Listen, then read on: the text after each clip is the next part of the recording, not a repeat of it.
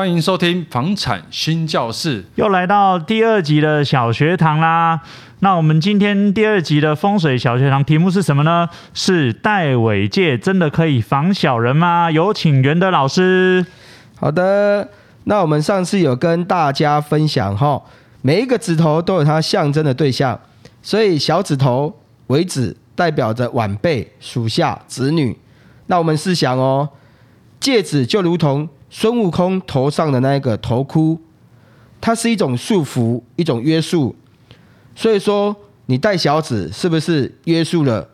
哦，把你的晚辈、属下、子女约束、束缚住了呢？哦，所以有没有防小人？我们打个问号。那因为呢，众多管道的行销手法，造成大众认为说，诶，这是有效的。在人云亦云的情况下，穿戴者心中已经认为那是有效的，那你就可以戴哦。好，谢谢袁德老师。那大家知道了吗？这一集重点是什么？重点就是戴尾戒不一定可以防小人，那就是看自己心中的定义喽。当然啦，我们也祝福大家身边都不要有小人哦。谢谢，欢迎收听房产新教室。哦，这个题目是哦。哦哟，这集很不错哦，一样是我们的金榜播客，与你相约美好时刻哈。今天来宾是早金人生事务所，哎，东招金奇啊，他这个早是很早的早哈，那是金呢是经经常那个金，我觉得还不错，这个很有特色又有谐音哈。那我们先把我们的来宾欢迎出场，克里夫，哎，谢，嗨，大家好，我是克里夫。那当然我们那个知名的。我不能这样介绍他，不然他又问我说为什么 什么他到底有多猛这样子。然后现在知名度好像越来越高，他一直不认为这件事情。可是刚刚呢，我们来宾克里夫就对他的男朋友在马祖这件事情就轻而易举，所以他这个人气也是高涨啊！哈。这个看来看来，这个站长这个位置已经渐渐不保。那我们欢迎我们的小助理 Sophia。啊，Hello，大家好，我真的还蛮吃惊，原来真的有人在 follow 我的两性话题这件事情。我以为这都是茶余饭后，就是没有我们是房产的节目，但是因为你加入之后就很很常被人讲两性话，就多了很多不一样的火花。对，没错。那克里夫，我们先聊一下您的频道“早金人生事务所”。那跟我们的听友、听众朋友聊聊看，说你这个频道在说些什么？OK，呃，我们频道“早金人生事务所”主要是两个异男主持的一个感情节目。那其实我每一集都会搭配一个女性来宾来讨论一个呃女生比较想要知道男生的一个想法的状况。对，那我们也会穿插一些比较好笑，跟我们过往的校园生活啊，我们过往去旅行的一些经验这样子。但其实因为流量关系啊，我们主要比较多还是在感情上面。就可能像哦，女生可能来说哦，被劈腿怎么办？然后可能就想了解为什么这个男生会要劈腿这样啊？说不定问题就是他自己身上，小丑竟是我自己这个概念，对吧？这这种题目，你说有聊感情的，通常下载数会比较高。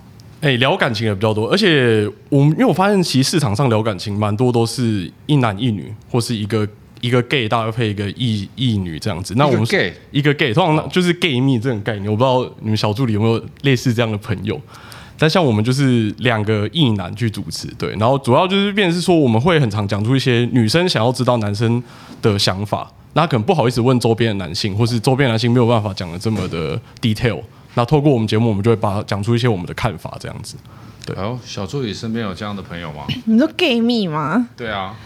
哦，好像没有，我没有 gay 蜜，但是我有那个就是女生是同志的，然后有很好的男性的朋友，但是他不是 gay，他是异性恋，对。但是男生是闺蜜，是你的闺蜜这样？嗯、呃，算啦，但我不会说她闺蜜，因为我觉得就是大家都是朋友，只是你说闺蜜可能就是比较亲近的，你会去跟她聊一些比较那个的，那就她也是朋友的一种啊。我不会叫她闺蜜，我不知道为什么对闺蜜这个字会有点反弹。那你这个男性的朋友？你在妈祖当兵的男朋友会不会吃醋？不会啦，我不会，我不会很常每天这样跟他聊，因为我也不是一个很喜欢晚上一直跟人家讯息的人。因为我觉得就是要要每天你就下班回家，你先整理自己的情绪之类的，然后你要花很多时间跟人家在那边聊天，我觉得有点累。对，我比较喜欢自己待着啊。如果真的哎突然想到什么事情，然后可能不会想跟男朋友讲，就会去跟他们讲这样子，他不会吃醋啦。而且我讲又不是讲什么，又不是去跟他抱怨说哦男朋友又怎样怎样又怎样怎样，我没有抱怨，我通常都是讲别的，就是我男朋友不会有兴趣的事情。那你有没有跟你男朋友讨论买房的事啊？怎么又又这个？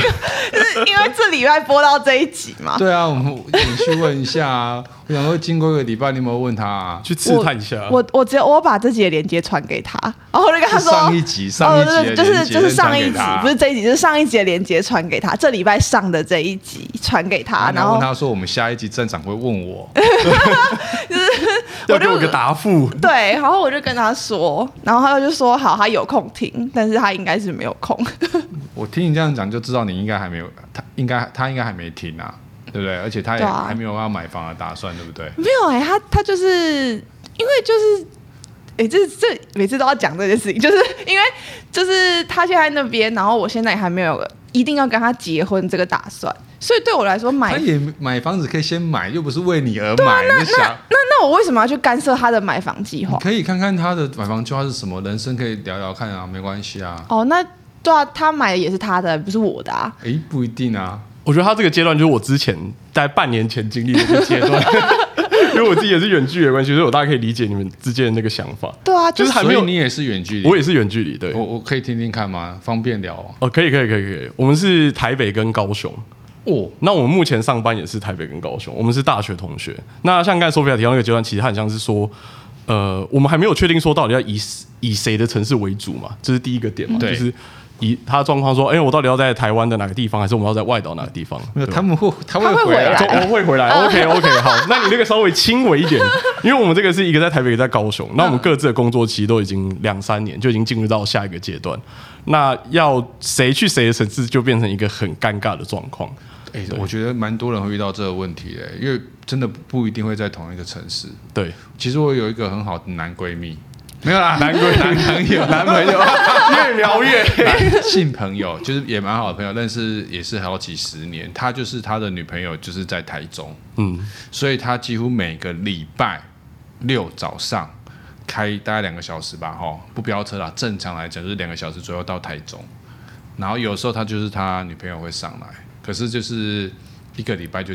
见那两三天，对我我差差不多也是这状况，而且我们付那个高铁的钱，其实就已经接近一半的房贷的钱嘛，差不多，因为一趟来回一趟就三千啊，一个人一个。那这样远距离不怕就是那呃嗯呃，你说发生一些状况啊？对啊，没有在旁边 还好，但呃，因为我们近期我自己印象比较深刻一集，就是我们聊一个小三，我们请一个小三来上节目，就是聊一下他怎么介入别人的感情。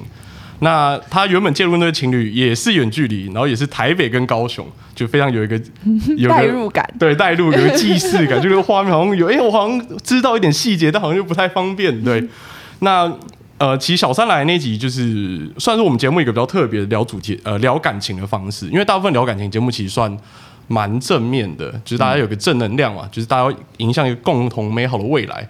对，但我们其实就是一个。呃，法律就是道德的最低标准。反正没有结婚之前，我都觉得劈腿算是一个 OK，我可以接受的一个范围。对，反正我们就来聊一下那个小三来，然后他怎么会介入别人的感情，然后最后他跟那个男生到底有没有修成正果？这样，那其实那一集就引发一个正反两极啦，就是刚好被那个男生的正宫听到，然后他的正宫的亲友团也都听到这一集，这样子对，然后就发生一些比较有趣的一些火花，这样。那为什么他可以上节目，然后侃侃而谈说他是谁的小三？哦，主要是因为他之前听了我们有一个被被劈腿系列，嗯、就是他想要了解一下那个感情劈腿感情当中的一些角色的问题，这样，然后就变成大方说我是谁的小三，他就变成我们的听众这样子，哦、然后就来投稿，因为我其实每一集都有开放听众来投稿，就你可以来投你自己的感情的故事，这样，那他就来讲这样他当小三的过程，对。那这样，他的听友听到不就觉得说，呃，你怎你怎么当人家的小三这样？诶、欸，对，正宫听到是这样，可是他自己当人家小三，他是觉得没差还是他就觉得他的心态是怎么样？不小心了，就是那个感情的触动已经触发起来，不拦不住了，不爱上了，对，不得不拥抱在一块，就是有假的，有这有这个状，因为毕竟啊，我稍微透露一点节目内容，就是他们是呃，男生跟小三都在高雄。那正宫在台北，对，然后他们是跟你的状况很像嘞，哎，有一点接近，但他们是，是你就是相反，但他们是学生啊，因为呃，男生跟小三都是学生，是研究生，然后正宫在台北上班这样子，对，所以可能学生之间又更亲密，就是同一个系所嘛，同一个研究所，然后同一个实验室，对，所以日久生情，就是哎，那个电影看一看，看一看，怎么肩膀就是靠在一起，那手怎么就绕过去，就类似这个情况。那、哦、对，他是来分享一些可能男生后续比较不想要负责，或是不愿意去面对这件事的状况。反正他就是两个都要了。对，男生最后就是想要这样子。哦，男生比较贪心。对，然后女生就觉得说，哎，那你要好好处理我们的关系啊，你到底要谁这样子？然后男生就说结论吗、啊？结论就是最后就崩盘，就是三个都没有谁跟谁在一块这样。好，嗯，好，蛮多例子好像都这样。对对对对对。那那我如果像这种。你刚刚有讲说，你跟你现在的女朋友是在高雄，这么远的距离，你们怎么维持？怎么维持吗？哎、欸，有时候朦胧美也是蛮漂亮，距离产生美。对对对，我讲到助理的小心声，应该说，呃，因为我们一直以来，我们交往的六七年里面，差不多有一半的时间都是远距离。我们是大学同学，同校但不同系。嗯，那我们毕业之后，其实他去中国外派。那我留在台湾。那后来他回来台湾之后，他就是在高雄上班，我在台北上国外派啊，那更远的哎。可是因为学生时期是我去中国交换，对，其实我们一直以来都是飞来飞去的状况。嗯，对，所以其实算对这个方式蛮习惯。可是中间一定会有一个阵痛期啊，就是很常会觉得说，哎，那这个假日我可能很无趣，我可能无聊，因为他可能有其他事情要忙，或是他想要我过去，但我没有办法，但我可能要上班什么之类的。对，所以偶尔就会，其实摩擦会比。我觉得摩呃远距离的摩擦其实大部分都是在时间距离上面啊，对。可是你其实对这个犯错容忍度也会比较高一点，就是你给对方的自由也会比较多一点，是吧？会很担很担心他吗？嗯、是，很担心他吗？就是跟别的男生或者什么之类的。我觉得这个就是要是你就反正就是建立在这个信任的基础。我觉得建立在信任基础上，然后另一个就是你要提升你自己在这个市场的价值。你真厉害，跟我们小助理一样。他刚才就讲，我未必是我跟他，我还一直在跟他男友下马威。对啊，小助小助理心里应该也是这样想，就是我现在投入一个单身的自由市场，哇，我一定是价格被哄抬到很高呢，我又不一定要跟你分。没有，我的意思就是说，你要你不能这么的一心一，就是全全心的投入在上面，就鸡蛋不能放在同一个篮子里，就你还要维持自己的一些行情，或是也不是说行情，就是自己的条件要保持好，这样。有，我觉得我们小助理这这自从参加新教室录影之后，他整个改变蛮大的。我到底哪里改变了？只是因为每周五要来录，然后我就想说要拍照，所以会化妆。不止不止，不止不止。他以前穿衣服比较邋遢，比较宽松。那自从上节目 之后，连身的。有多紧就包多紧。没有。来宾，大来宾看一下，开叉到多高？今天我们没开叉太高了，嚣张。没有。哎，这个好算，这个这个裙子。不然就是他礼拜五晚上他都会去一些夜店干嘛的，所以今天周五晚上合理啊。这个大概是 EP EP 七十五的人设。台北灯红酒绿嘛，对吧？难免也 OK 啦。都都市男女认识一下。晚上有拖啊，我们也不好意思，不好意思说什么。那像这样远距离的部分，你们会如果要结婚规划，以你现在的想法是？呃，我们之前讨论方法就是看，其实就是看薪水的状况了。老实讲，这才是最现实。就是他如果北上，或是我如果南下，那我们怎么去综合这个薪水水平大概是多少这样子？那我们最后可能是我去南下的几率比较高，或者我们两个同时去主科，就是我们同时在，哦、对，我们在选同时选个地方，然后重新开始，这个几率也是有的。那你会不会假设真的下去高雄，你会怕你不适应？比如说你的生活环境啊、同学啊，你的生活周遭会完全不一样嘞。它是一样的嘛？对，它是一样的。高雄那么久，那你变成是从台北这个城市跑到高雄这个城市。我自己是因为，呃、还是你的适应适应的能力？你觉得你比较？我觉得适应能力可能有比较好一点，因为我大学的时候有去越南一阵子去实习，去去越南实习，然后后来又去成都去交换。那其实有回来就好了。有多少有？最近发生一些又事情，不是去柬埔寨，哎哎、欸欸，我去的时候刚好隔一年就武汉就发生一些小状况，我差一点就要留在那边，所以应该说我觉得我个人的适应能力会比较好。对我比较就是哦，反正这个地方怎么样，我就我就怎么去过这样子。那如果你很坚持是你要留在台北，嗯，如他就从高雄上来，不要就分。我觉得会有点困难，因为他就会直接说：“好，那你把台北的房价摊出来，我们看一下我们现在收入可以买怎么样的房子。”他说：“好，你喜欢台北，可是我们两个可能只买得起林口，就跟你跟我住的台北可能就是不太一样。嗯”对对对。那如果我们现在综合起来，我们去高雄的收入，我们可以买在可能文化中心那一块，比较文教区，比较靠近高旧高雄市中心那一块。那相对来说，这样一比，其实就会比较愿意去高雄了。因为你说你现在大概二七左右嘛，对，差不多。你会有那种有房才成家的观念吗？还是你会想给女生一个比较安定的，所以你要买房子？你会有这样的想法吗？我觉得是周遭的同学们，就是陆续开始有在看房或买房之后，就会觉得说，哎，好像呃，要结婚的话，还是必须要有一个房子，车子不一定，但房子应该是需要的。对，就陆续有这样，大概这一两年会感觉到比较深刻。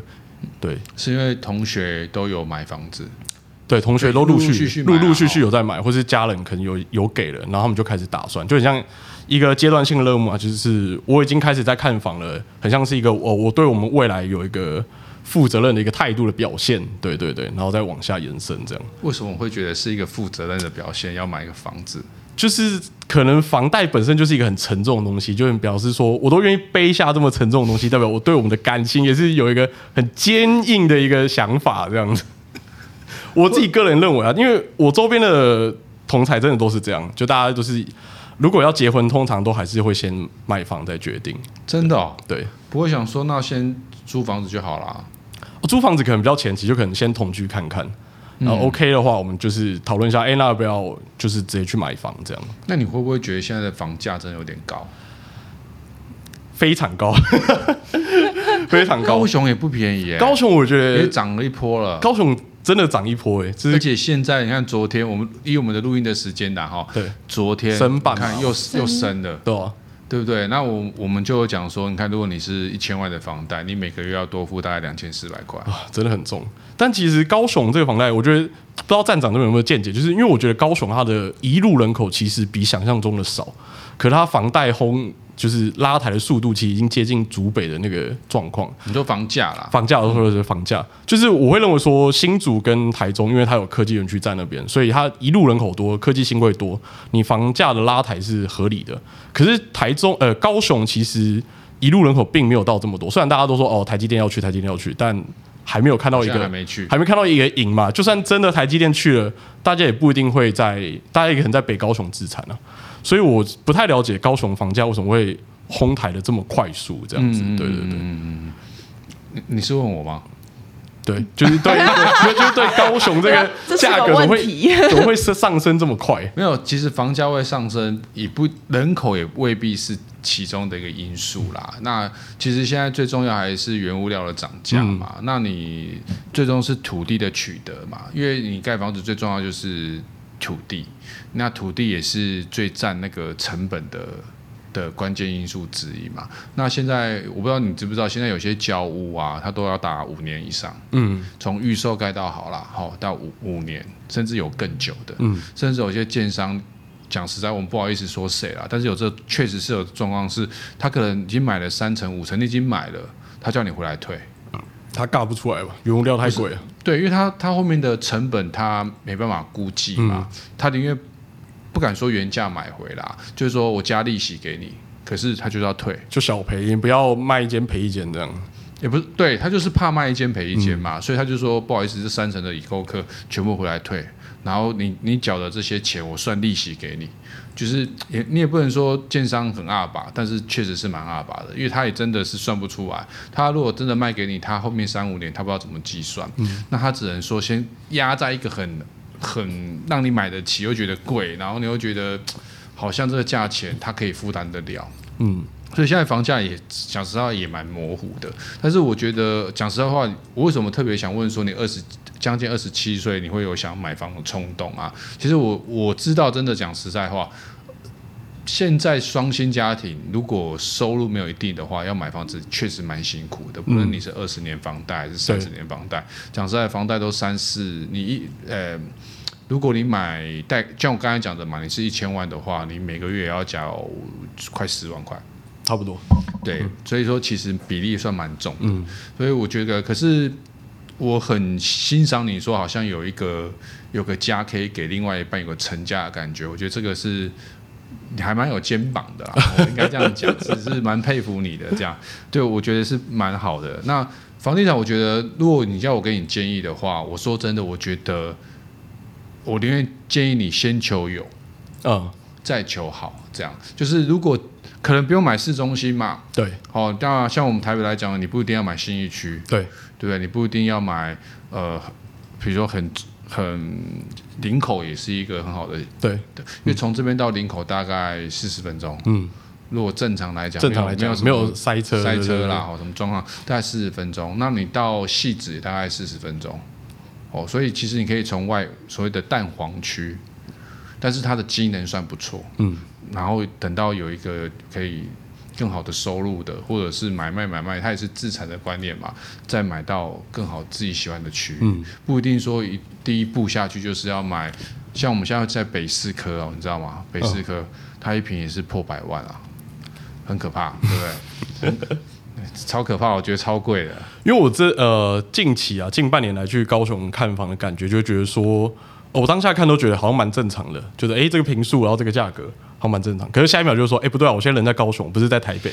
如果我在台北，这当然合理。但我现在人在高雄，就会觉得我是负担得起，但我不认为高雄那边的平均所得是可以去负担这样的一个房价。因为像那时候我们在凤山看了一个，哦，大概四十五平吧，屋龄三十五年，嗯，然后没有车位，没有电梯，它开价是一一八零，嗯嗯，就我们就觉得有点。略高，就是诶，如果这个这这个物件是在山路或者在新庄、在树林，我觉得都还都还算可以接受。可是他现在在凤山，而且还不是在凤山火车站附近，那就好像有点略高这样子。对，那那像你同学都是爸妈给头款吗？同学他怎么有这个能力马上买房子？诶，对，这就牵扯到最 最近。最近略敏感的一个学历的一个话题啊，对，就是说，因为我本身念的学校。虽然不是台大，但你在台要占学历了吗？没有匪逃匪吗？你是匪逃匪吗？没有，虽然虽然不是台大，但也是在台北市的某间大安区的一个学校。对，那 没大家大家自己猜就好。那便是说，其实我会认为说，呃，我们学因为以我们系所来讲，大部分毕业都是科技业居多。对，那后来我发现，在念书时期可能不会这么明显，但一毕业之后就发现说，哎，为什么他好像已经开始在装潢他的房间，或者哎，为什么他只要买个电视，他就可以有一个家？这样就是整个家里面他只要负责电视的部分，因为其他爸妈就已经帮他买好。对，那就会觉得说，哎，好像你读的学校好一点，那你家里的背景势必也会比较好，这好像成一个正相关嘛。就是目前看起来是这样，所以目前我蛮多毕业同学就是家里其实都会给一个透气管，大概大概呃少则。一百五两百，然后多则可能三百这样。那有些就是直接直接哦，我可能在新店直接买个房子给你这样。阶级复制。对，其实有这样的感觉。是阶级复制。就是有些人可能大学的时候也，他就可以直接从就可以直接从公馆然后到学校这样就很方便。对啊。对。你是说他在就学的时候，爸妈就直接在学校的附近买一间？对，就可以哦，他从温州街然后走到基隆路这样。他是买的还是租的啊？买的。这么猛？就是我觉得这个。这个阶级复制的状况比想象中还要再再严重一点。嗯、对，阶级复制可以帮我们解释一下吗？它比较像是说，呃，就那个以前那个老电影《鲁冰花》这样讲，有钱家小孩什么都会嘛。那现在其实也很像是有钱家小孩，就是比较会念书了，资源比较多。嗯，所以相对来说，呃，以我们这样子一毕业就买房的，或者一毕业家里就赠与房的比例，其实比想象中还要再来的更高一点。对，那其实有时候就是我们这种同才在比较的时候，你会觉得说，呃，有点无力。就是我求学过程中，我其实也算蛮认真去念书了。我念了一个还可以的学校，还不错的学校。但毕业之后，其实你就会知道说，呃，念不念书其实不是重点，就是家里的背景其实会更来的重要一些。真的，对，投对胎比较重要。真的，现在我这个年纪就会有这样感觉了。我这个一九九五年出生的这个年纪就有这样的感觉。对，像我们小时候也就没这个烦恼。有，你有。有啊，什么？说说看你的烦恼。不是啊，我我只是真的很很有对阶级复制这件事情很有感觉。就是我虽然说我国中、高中是读私立，但是我的私立学校其实不是是不是那种很贵的私立学校，是私立学校哪有不贵的？就是不是很顶，不是最顶尖那种私立学校，就是不是维格啊，或者是那种很就算是读维格，你大声说出来，我们也不会。我就不是，嘿嘿，我不是哦。然后，然后，然后。所以我就是因为是还是，可是因为孩子是私立学校，所以有些小朋友他势必家庭环境是比较优越的。那这些小朋友他可能也不是小朋友，同学，就这些同学他比如说，因为我是国中直升到高中嘛，然后我就有一个同学，他就是国中毕业的时候，他就直接去国外读书了，然后。你就会发现，明明前面的人生轨迹都是一样的，可是可能在某一个时候，他得到了他们家里面的某些资资源或是金源，他就会走向一条不同的道路，而且是你就算再努力，你可能也契机不到的那个道路，就是很。道吗？你说的是我们我们堂。不是，哎、欸，我没有说，他不是我同学啊。内斗是不是？现在那天找你出去的那一个。不是，他不是我同学，嘿嘿，没有拉仇恨哦。真的要，因为像像呃，像我们另一个主持人，他其实高中是念建中，然后大学是成大，就其实这样的大家普遍社会价值认为还不错的一个学历的状况，嗯、他现在对于买房或是财务上就没有相对多少的优势。我们也许会认为说，哦，他优势比一般人多很多。嗯。但其实，在他一样建中的同学，然后家世背景好里面，嗯、那个差距是很大的，可能差到五倍、十倍这样子。啊。就这个东西其实特别的明显。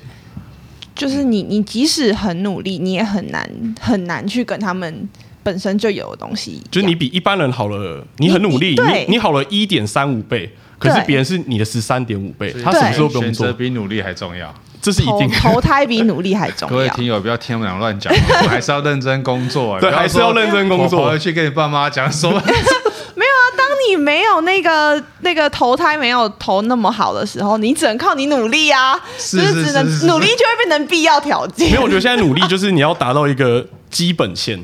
它有个基本线，就呃，可能经济学上可能会说贫穷线都是温饱线，但它有个基本线。那我觉得现在是那个基本线已经让标准差内人都扩大，就可能百分之七十人都在为这个基本线去做，嗯，去做努力。但以前是你很认真读书，你很认真工作，你可能一下就可以达到这个基本线。但现在是这个是必要的，就是很像学历这个样子吧，就是国立大学是个必要要达到基本线的一个门槛。我觉得有点像。这个倾向，但我不知道这一段会不会太敏感了。对，他觉得他被拉，就是 M 型化社会，东西都被拉开。对，还有像 L 型的，但你怎么努力，你都不可能是那一只直的，你都是躺平的那一个。对对对，就是被命运挥一拳就直接倒在地上，对对对对不起不起来的那一个。没有，其实其实房价也是最近在这两三年确实是很很很。不敢说四十五度啦，就是说真的是有一直在调整。对对对，像我我们前两年才做 A 七嘛，那时候 A 七大概才龟山 A 七大概才二十上下，顶多二十多一点点。那现在你看，我们我们今天才去，呃，昨天去一个案子，我们今天早上有特别提出来讨论，它已经卖到三十五六万了，啊，所以已经涨了十几万了。你在同同一个区域哦，只是早买跟晚买，大概一年半的时间。但我觉得就是回到刚才说的那个，即使现在是一个 L 型，或是我们说基本线越来越扩大期这这个状况，但以我这个年纪，就可能毕业大概三到五年，我会认为还是要买房，是因为觉得说。呃，大家要认清这个事实，就是在台湾房地产是不会跌的，它就是一个抗抗保值的东西。所以你你可以你可以心理上觉得它是，你可以心理上是一个愤青，就觉得说哦，房价真的太高，我真的我真的受不了，这到底在搞什么？可是你必须要认清到这个事实上，就是回归到现实面，它就是一个不会跌的一个标的嘛。不论你是股票还是房产，你这样来看，它就是一个不会跌的标的。那你就要去善待你的财务规划，就觉得说，那我到底要不要去投资这个东西？因为你不买房，好，那你告诉我你的。计划是什么？买美元吗？还是买美债？对吧？希望我们远在马祖的 Paul 哎，不听到你这句话，然后下个礼拜我们就有新话题可以。这样讲的好像我在谴责他，也没有啊。我跟你讲啦，其实我觉得他心里一定有底啦。你现在是在安慰我吗？我没有想，因为他可能也会想说，我我不要娶这个啊。对啊，也不一定要娶我，对不对？你再再找这种人距离是很有，我觉得如果是真的能修成正果的话，一定非常幸福。嗯，好，好像期待你的表现哦。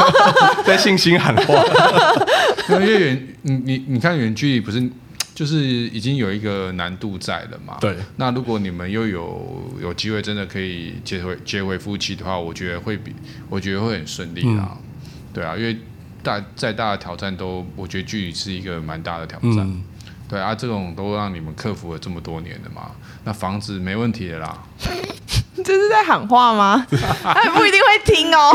各，各种喊话，也跟、啊、就是其实也跟听这个我们发现新教室远距离的，对远距离，或是说毕业三五年的的同学们，就是稍微喊话，因为我觉得大家还是要认清这个状况了。